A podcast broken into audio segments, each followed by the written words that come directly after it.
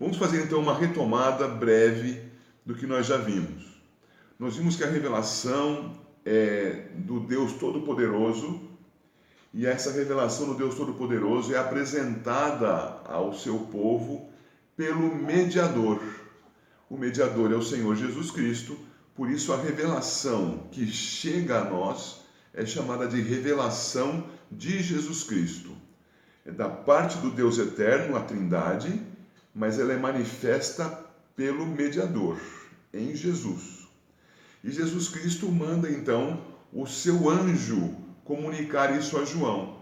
Já vimos ao longo das nossas aulas anteriores que muitas vezes é o próprio Senhor Jesus quem se comunica com o seu profeta, mas também muitas e muitas vezes é o anjo que está diante do profeta, profeta João, que é o mesmo que é o apóstolo, que é o mesmo que é o discípulo João, o autor do evangelho, o autor das epístolas, primeira, segunda e terceira João, é o mesmo autor do Apocalipse. Então, o, o, o, tanto o anjo do Senhor, nesse sentido, o mensageiro do Senhor, quanto o próprio Senhor Jesus, em muitas oportunidades, comunicam a João e ele então tem a determinação de escrever. Ele escreve e isso se continua com as igrejas, com aquele que lê, e hoje nós vamos ver que essa relação daquele que lê se refere muito especialmente a um personagem, a um participante da igreja. E aquele que ouve a leitura do texto. Então, isso resume os três primeiros versos.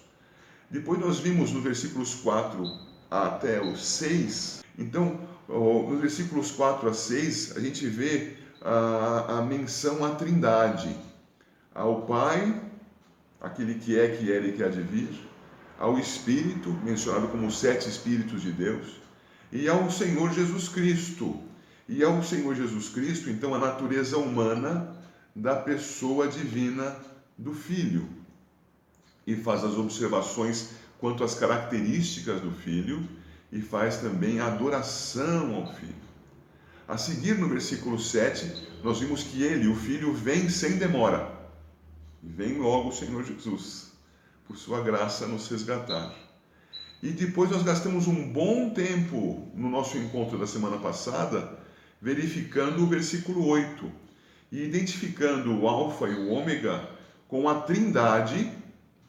Tá? A Trindade é Yahvé, é o Deus Todo-Poderoso, mas a Trindade é o Deus Todo-Poderoso tripessoal, e nós sabemos, o Pai é totalmente Yahvé, o Filho é totalmente Yahvé, o Espírito é totalmente Yahvé.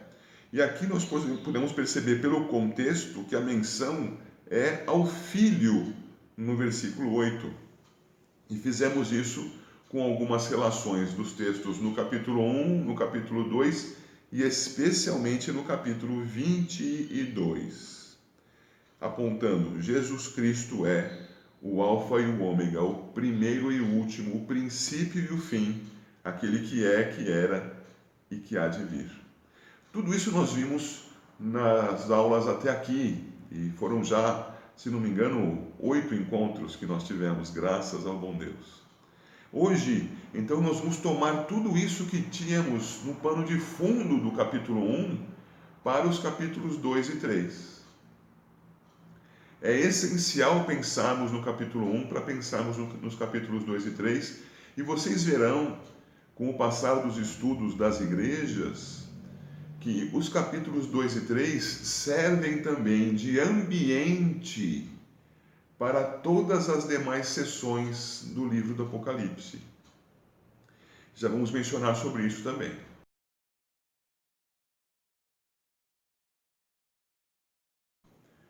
Capítulos 2 e 3. Vamos dar uma vista geral nesses dois capítulos. Como eu mencionei agora há pouco, é um cenário para o restante do livro. Então, é, em relação às sete igrejas, em relação às igrejas, ou se você quiser entender melhor, a igreja toda, de toda a história entre a primeira vinda e a segunda do Senhor Jesus, a igreja toda de toda a história entre a primeira e a segunda vinda do Senhor Jesus, está aqui representada nos capítulos 2 e 3. E é sobre esta, esta igreja que todos os eventos descritos no livro do Apocalipse se aplicam. Então, quando nós falamos da, da, do livro do Apocalipse, nós temos que nos dar conta de que isso se refere à igreja no mundo. O Senhor está revelando não para as nuvens, não está revelando para as árvores, não está revelando para as estrelas aquilo que vai acontecer e tem acontecido é, sobre a igreja. Ele está revelando isso para a igreja. Então, se o Senhor é, o quem, é quem revela, a igreja é a destinatária da revelação. Quando vemos então os capítulos 2 e 3, nós temos que entender que todo o restante do livro vai ser aplicado sobre os capítulos 2 e 3. Vamos especificar isso um pouquinho mais, de maneira apenas exemplificativa. Com a sua Bíblia aberta aí, por favor. Vá lá para o capítulo 2, versículo 7. Diz assim: Quem tem ouvidos, ouça o que o Espírito diz às igrejas. Ao vencedor, dar-lhe-ei que se alimente da árvore da vida que se encontra no paraíso de Deus. Nós podemos pensar, ah, a árvore da vida está se referindo a Gênesis, lá no capítulo 2, que o Senhor fez a árvore da vida, colocou lá no centro do jardim, mas também fez a árvore do conhecimento do bem e do mal, que foi a única proibida. É isso que ele está falando? Sim, mas ele vai fazer referência direta à árvore da vida no livro do Apocalipse. Em Apocalipse 22, versos 2 e 14. Eu estou vendo que vocês estão indo abrir a Bíblia lá, então nós vamos todos juntos. Apocalipse 22, verso 2.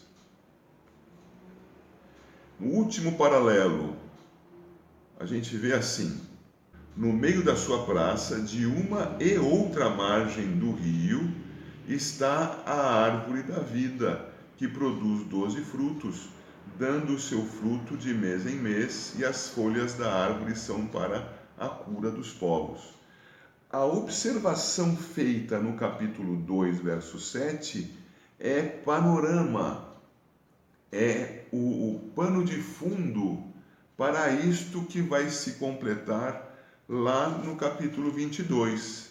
Então, voltando para o capítulo 2, estes vão poder se alimentar da árvore da vida, que é mencionada no 22. Compreendem? Então, ele está preparando, apresentando o estúdio de gravação.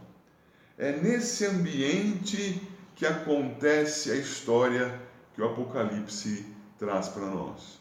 Ok. Agora não se assuste, vem um quadro, tá? Esse quadro também está no seu livro. Olha o quadro aí. O que, que diz esse quadro? Ainda nessa porção introdutória aos capítulos 2 e 3, esse quadro mostra para gente que cada uma das sete cartas para as sete igrejas tem a mesma estrutura. Então, se você olhar a estrutura da carta escrita para a igreja de Éfeso, a igreja que estava em Éfeso, você vai verificar que a estrutura se repete com mínimas alterações em cada uma das demais sete cartas. Isso nos permite, então, fazer um paralelo das sete cartas identificar pontos em comum entre elas. E esta, esses pontos em comum estão nessa linha preta da tabela aí. Existe sempre saudação, existe sempre a apresentação do Senhor Jesus como é aquele que entrega a mensagem. Existe em boa parte das cartas, em seis delas, algum elogio do Senhor para a igreja, para a qual a carta é direcionada por meio do seu anjo. Existe palavra de condenação para muitas das igrejas, advertências, e como você vê, a exortação e promessa. Promessa e exortação tem para todas elas. Então a gente percebe que existe uma estrutura nas cartas. Não foi alguma coisa escrita ao léu. Vamos ver o que vem aqui e anota. Não. Existe uma sequência de informações e de abordagens a serem que são apresentadas para as igrejas por meio dos seus anjos. Eu não vou ver tudo isso não, tá, gente? Isso nós vamos ver ao longo dos nossos encontros. É só para vocês terem isso como uma referência para o seu estudo.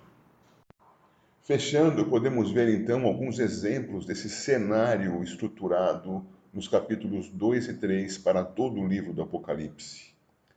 Também podemos ver que há a estrutura comum a todas as sete cartas dirigidas às sete igrejas. E se Deus quiser, no nosso próximo estudo, começaremos a ver aquilo que o Senhor Jesus mandou entregar ao anjo da igreja de Éfeso.